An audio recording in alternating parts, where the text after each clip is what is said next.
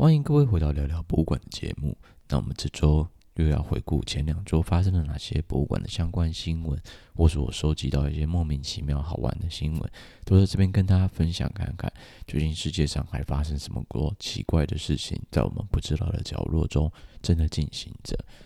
那首先呢，节目跟以往一样，前半段我们会回顾一下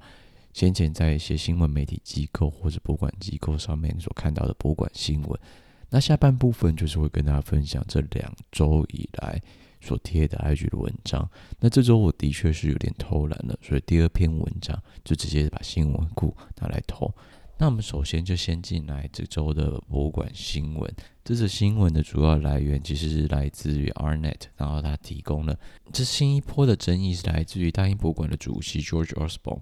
一开始是这两千件文物的新闻被爆了爆料出来之后。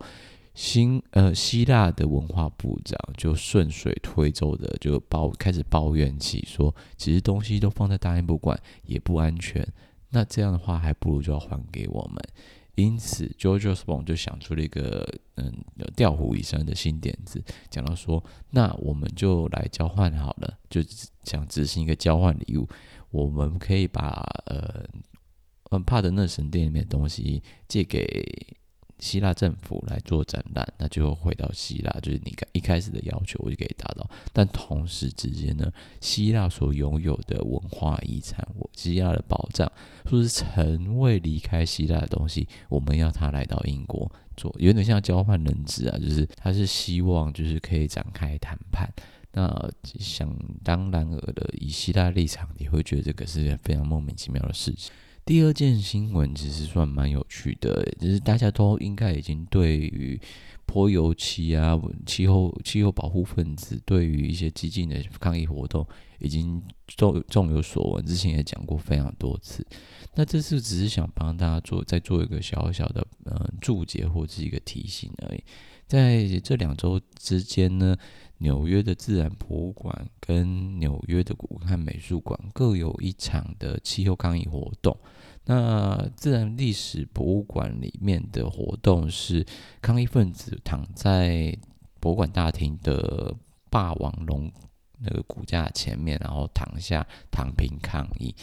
嗯，古根汉美术馆的话是也是他们是躺平抗议，就是拒绝离开。最后面被逮捕的原因就是因为他们要关闭馆了，但这些抗议分子拒绝离开，所以就被警警卫架走。那其实最有趣，想要跟大家分享的部分是他们想的一句话，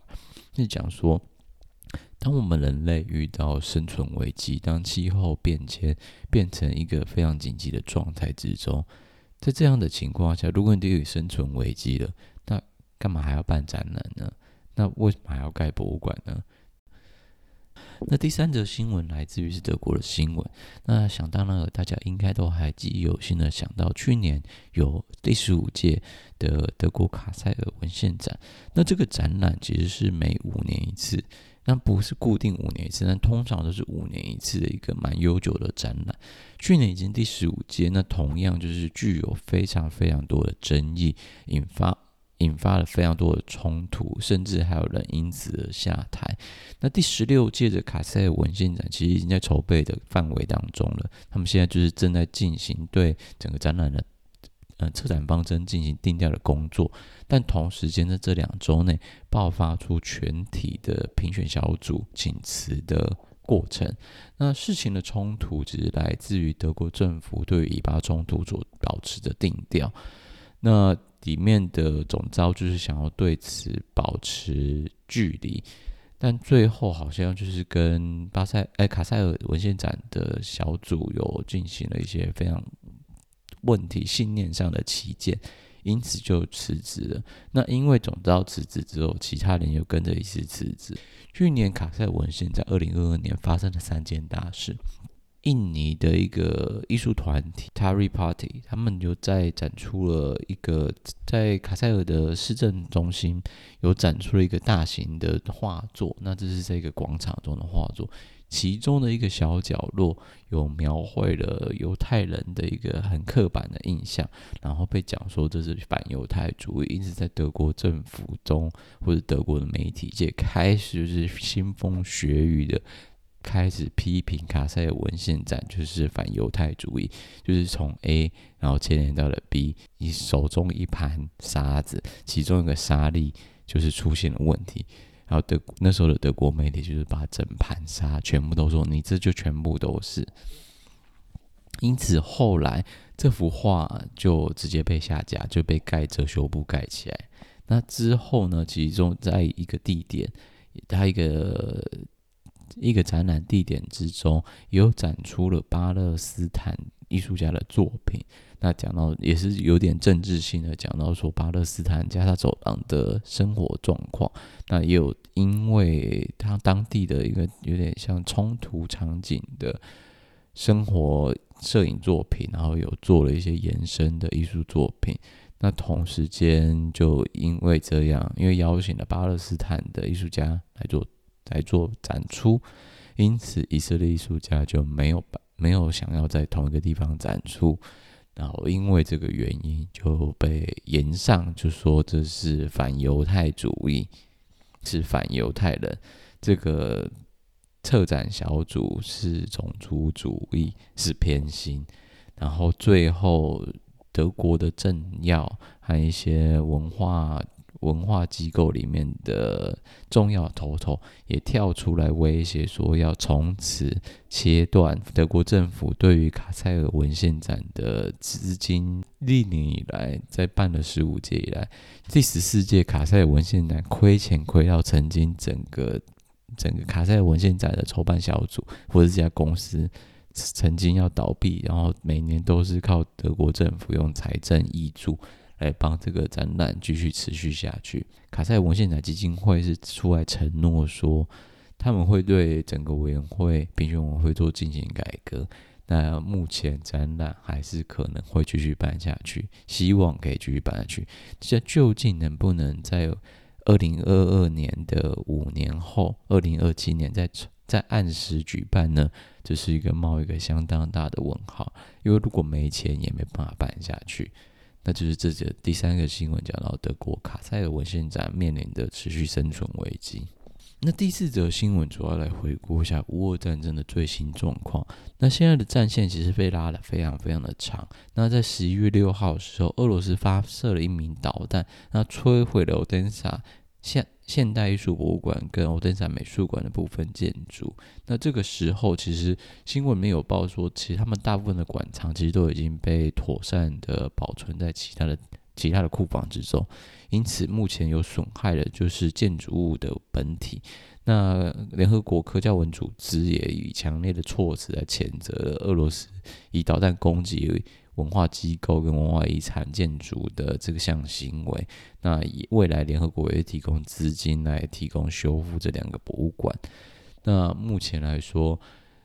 这战争在俄乌战争上面还是没有结束，而且有越来越近近到焦灼，而且有疲乏的状况产生。也俄罗斯呃乌克兰境内也更多的逃兵啊反战的声音都有持续的在出现。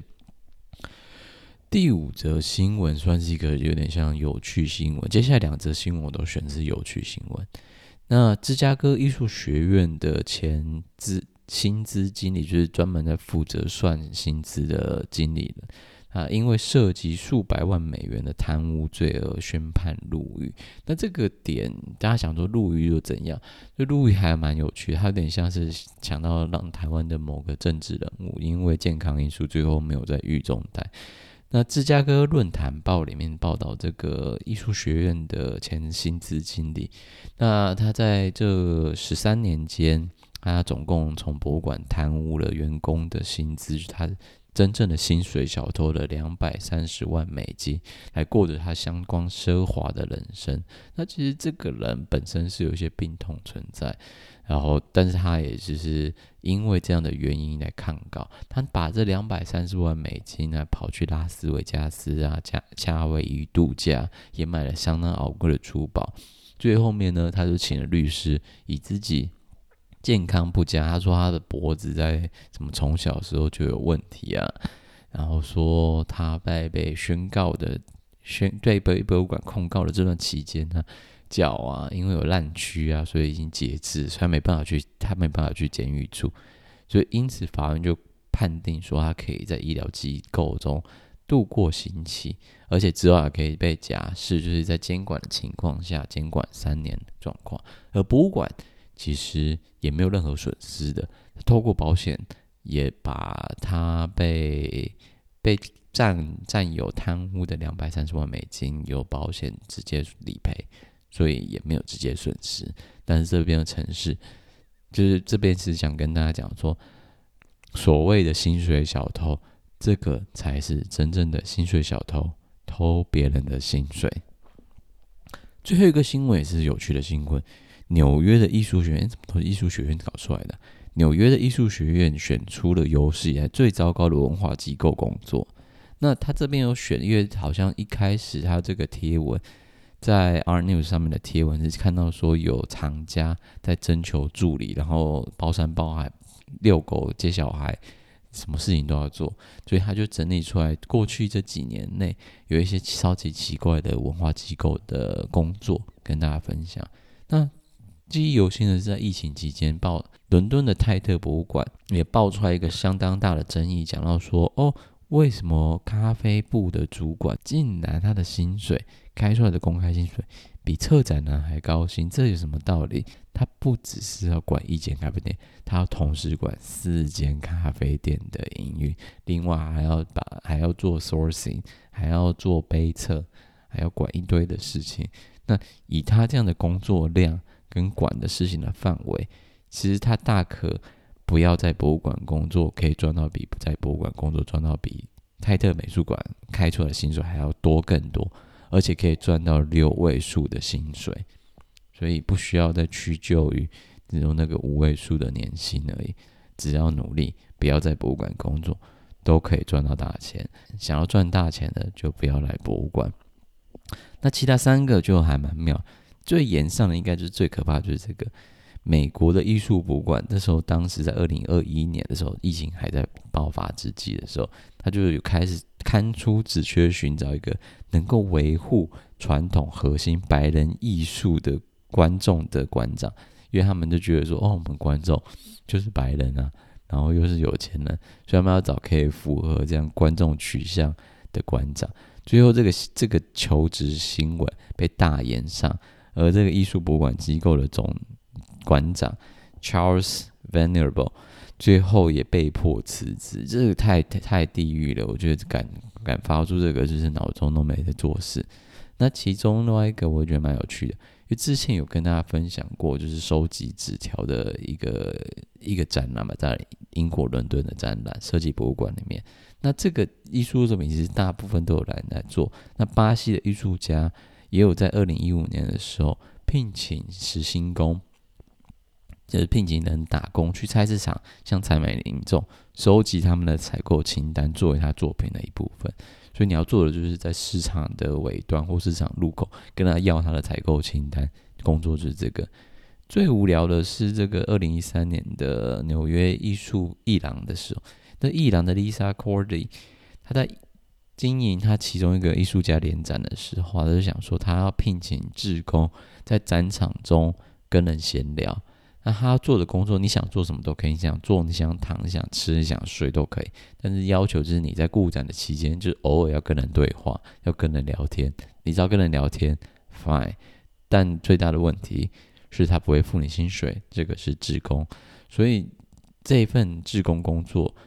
就是有太多时间了，不知道该如何杀时间的人，就适合来这边当志工，跟人聊天。这种莫名其妙的工作，就是。这也不就是实习生跟医疗助理都在做的事情吗？只是就是更明显的不花钱而已。那这以上就是这今天这这两周选出的相关博物馆或者是艺术博物馆新闻。那接下来其实还有一篇文章，那这篇文章是主要是选自于其中一个之前看到美国博物馆联盟协会所刊登出来的一个两千二。二零二一年的一个 YouTube 影片，它会像 Webinar 的这种线上研讨会。那这线上研讨会其实是在讲说后疫情时代的时期，博物馆的工作有什么样的转变，会需要不同的技能，还是需要不同的想法跟你的心理素质？针对这个后疫情时代的要求上，我们会要帮自己做什么准备来面临未来的职业挑战？当你想在博物馆继续工作上，就需要有相当完善的准备。那这个举办这个线上研讨会的非营利机构 Museum Expert，其实也就是诞生于疫情期间的美国。那么当时候因为有大批的解雇潮跟博物馆都关门的关系，因此这个非营利机构只主要是在促进博物馆劳工、雇主和专家之间的联系平台。如果像是创造一个大平台，不管是实体跟虚拟，或者是网络，真的有网站，或是只就是一个专门举办网络线上座谈会，连接不同群众的一个地方。那这个研讨会的主题就是现在招募，但博物馆馆长该雇用谁？那其实腰展的来宾或是与谈人。都是博物馆各地的专家，也就是所谓的甲方代表、博物馆资方，他以他们的观点出发，表示说现在甲方到底想聘请哪样的乙方。嗯，我自己是觉得他们能邀请的甲方算蛮有分歧的，而且每个人服务的机构在博物馆里面也蛮不一样的，也不是通常都是几张艺术界，它这里面有包含自然科学博物馆。那也有包括动物园、科学中心跟艺术博物馆，所以其实分布蛮广泛的。那其中有小馆长，也有策展者，然后也有教育工作者，然后也有人资，所以各种人其实都蛮有具有代表性的。那这个主题就是在讲说，以这样。非常分歧的机构的情况下，有没有办法找出一个逻辑线？讲到说，对，目前在后疫情时代时间，博物馆就可能会需要这类型的人才。一个蛮笼统的概念之中，理出一条线，给大家一点小小的建议。那其中有几项建议，我们在一开始就直接破题。那其中第一项，他们提到的就是，博物馆的研究硕士学位虽然重要，但这不是求职中的唯一考量。但也是你在，就是你的履历可以脱颖而出的其中一个点，但是最后有没有办法拿到工作，这个就不是最主要的原因。就有点像你有一张门票可以去参加面试，但不代表你面试决定可以上。但如果你没那张门票，说不定也没办法拿到博物馆工作。所以就是见仁见智，到底需不需要这个博物馆硕士学位，就是看人的情况。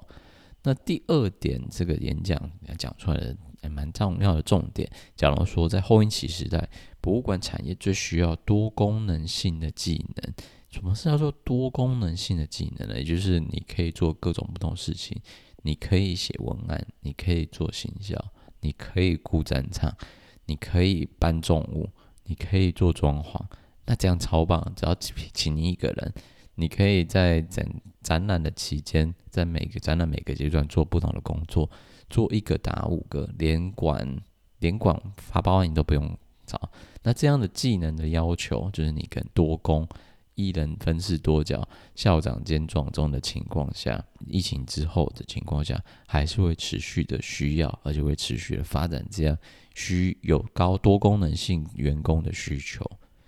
如果你继续想继续在博物馆，找做成管理职或者做成组长啊、经理等等的工作的话，你的沟通技巧跟怎么样管理这个团队，让每个团队下面的人都有办法发出他们的声音，让他们被倾听，让他们觉得被听到，是相当重要的事情。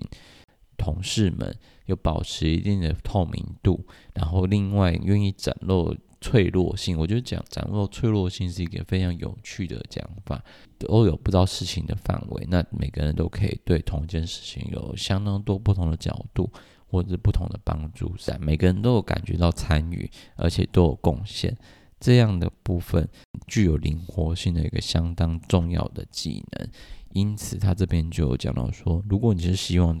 追求管理职的管员的话。就会希望可以培养倾听、协作的能力。那第四点其实就有有点回应到第二点这个多功能的技巧，也就是博物馆馆员，如果你现在正在进行你的馆你的博物馆工作的话，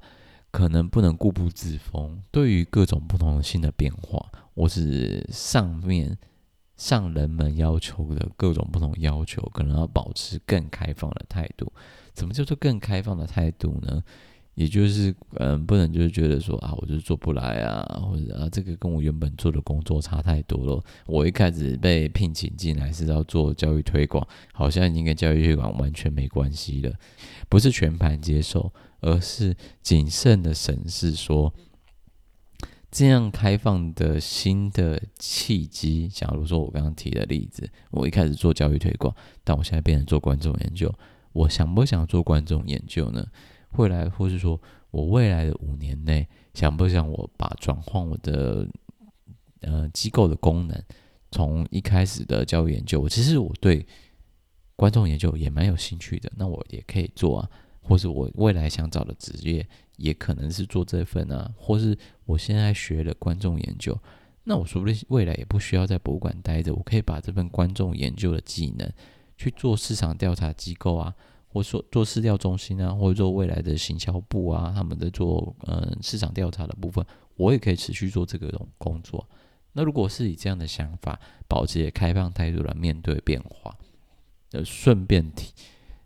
接受啊，注重软实力的培养的话，有点像顺水推舟、骑驴找马。以这样的想法。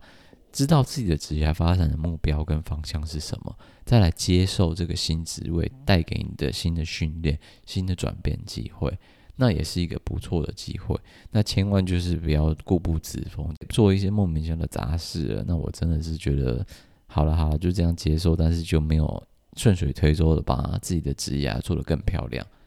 那就会有点可惜。所以因此他们推荐的就是讲说，持开放态度来面对。变化，那接受新角色的培训，培训是重点哦，不是单纯就是接受新角色就躺平哦，是接受新角色的培训才是最重要的部分。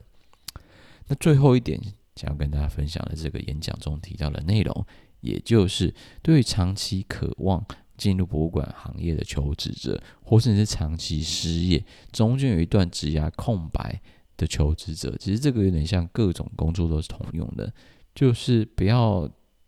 太执着于自己有这段空白的这个，好像与人相比比不上。真的获得面试机会，表示你的履历是赞的，那只是说他们现在就是在寻找心灵伴侣而已。我就是你的梦中情人。现在你们要找的人，或是你们缺乏的人，或是你们工作上有人手不够的地方，我就是那个可以把你们人手补上的那一个人。那听完今天的这集，还有什么心得或者回馈的话，都欢迎到 IG 私讯给我们，或者在我们的 email 上、Gmail 上面直接回信给我们，都可以跟我们询问。那如果没什么问题的话，我们就下周再见喽，拜拜。